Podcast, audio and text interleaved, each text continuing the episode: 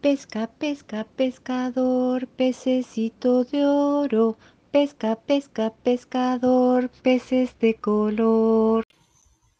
El arroyo, el desierto y el viento. Un cuento de Susan Perrow contado por Fer Iñarreiraegui. Un arroyo había nacido en la cumbre de la montaña.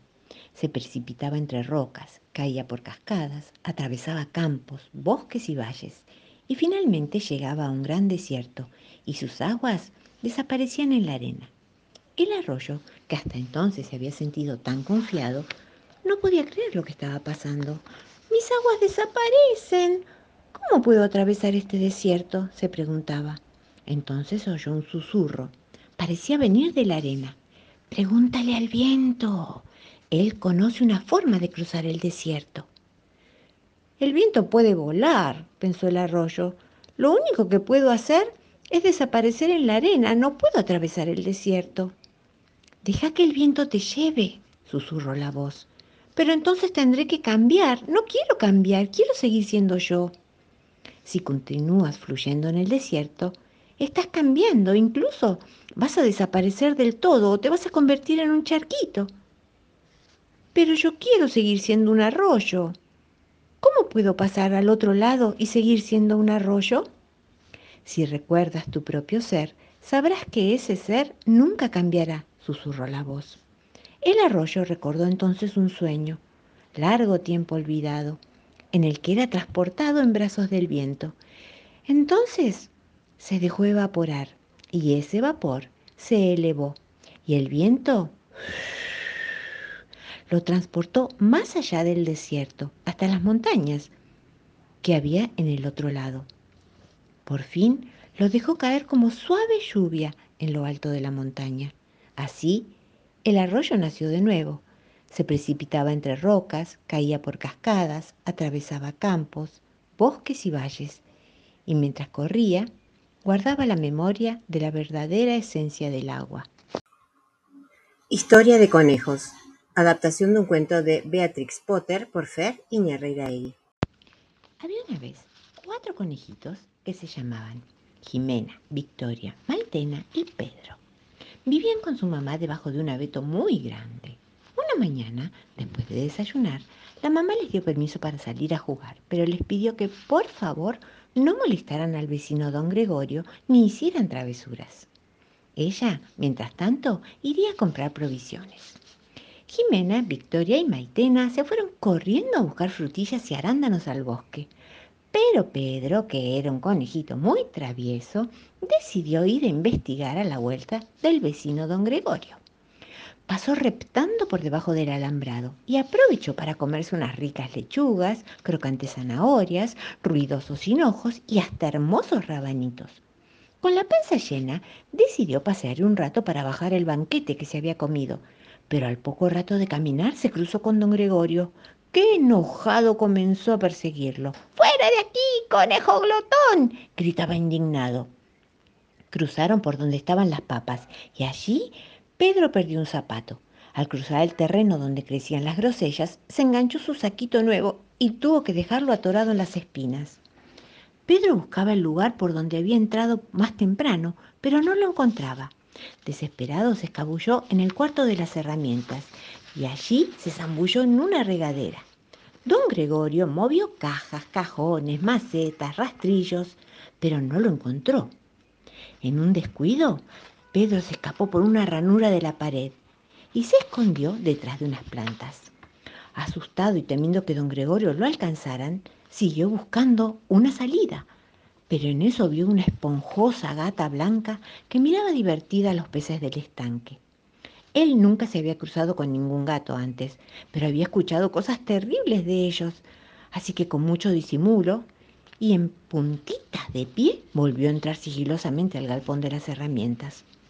Sabía que don Gregorio estaba en la huerta trabajando porque escuchaba el sonido de su guadaña, así que aprovechó su suerte y salió corriendo, encontrando esta vez la salida con facilidad. Don Gregorio, mientras tanto, encontró la ropa y los zapatos de Pedro y armó un hermoso espantapájaros. Mientras, por el bosque Pedro corría, corría y corría. Solo se detuvo al llegar a su madriguera. Mamá Coneja estaba en casa cocinando y le preguntó qué había pasado con su ropa. Era la segunda muda que perdía esta semana.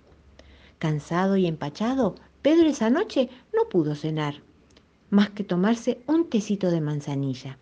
Pero Jimena, Victoria y Maitena cenaron rico rico, unas verduras asadas y de postre frutillas y arándanos. Canción del estornudo, una canción de María Elena Walsh por Fer Iñarreiraegui. En la guerra le caía mucha nieve en la nariz y Mambrú se entristecía. Ah, ah, ah, ah, ah, ah, chis. Como estaba tan resfriado, disparaba su arcabuz y salían estornudos. Ah, ah, ah, ah, ah, ah, chus. En mitad de la batalla se sonaba la nariz con un pañuelito blanco. Ah, ah, ah, ah, ah, ah, chis. Con el frío y el resfrío le dio tanto patatus que al ratito pidió gancho. Ah, ah, ah, ah, ah, ah, chus. La familia de Ceci, que era una cebra todavía pequeña, tenía un problema. Su cría siempre andaba perdida. Se juntaba cada día con una familia distinta y si lograba dar con la suya, era de pura casualidad. Todos creían que era medio despistada y no reconocía las rayas de sus padres, porque, ¿saben? Todas las cebras tienen rayas distintas, como nosotros tenemos caras diferentes unos de otros. La cosa es que ya todos conocían a Ceci y la amaban. Ella jugaba con todas las crías, aunque no fueran sus hermanas. Le contaba sus aventuras al papá más cercano y le pedía mimos y comida a mamás que no eran la suya. Toda la manada cuidaba de Ceci, pero sus papás no entendían qué era lo que pasaba. Ceci crecía sana y feliz, aprendiendo muchas cosas, algo de cada familia con la que compartía su tiempo. Era alegre y vivaz, le encantaba saltar y tirar pataditas. Todos apreciaban su compañía. Pero un día de lluvia todo cambió. Fue un día maravilloso para todos, sobre todo para las crías de cebra, que adoraban chapotear en el barro y revolcarse. Saltaron y jugaron todo el tiempo, tanto que terminaron todas marrones de barro, todas iguales. Aunque los papás cebras miraban y miraban, no distinguían a sus propias crías, pero ellas sí. Así que cada una, cuando salió el arco iris, se dirigió a su familia. ¿Qué pasó con Ceci? Bueno, ella estaba tan embarrada como las demás. Tenía barro en la cara, en las orejas, en el lomo y hasta un ojo tapado por barro. Y así, con un solo ojo abierto, sin dudarlo, se reunió con sus padres, sin titubeos. ¡Oh! Todos se quedaron boquiabiertos y Ceci aún más. Entre risas y suspiros, los papás de Ceci comprendieron que su cría tenía un problema fácil de resolver. Ceci tenía estrabismo. El ojo izquierdo, que ahora tenía tapado con el barro, no veía lo mismo que el ojo derecho, por eso confundía las rayas. Poco después, sin rastros de barro, Ceci se unió a la manada acompañada de su familia y luciendo unos hermosos anteojos con el ojo izquierdo tapado. Solo tenía que llevarlos durante un tiempo hasta que se le corrigiera la vista. Las cebras estaban felices. Ceci podría distinguir a sus amigos también, así que corrieron a presentarse como si acabaran de conocerla. Muy pronto pudo quitarse los anteojos y volver a jugar y saltar sin temor a romperlos. Ceci sirvió como ejemplo a sus amigos. Algunos tuvieron que usar anteojos como ella, otros se pusieron aparatos en los dientes y algunos hasta botas ortopédicas. Gracias a Ceci se convirtieron en una manada de cebras muy especial. Ceci siguió creciendo y ahora tiene sus propias crías. Es una mamá muy feliz.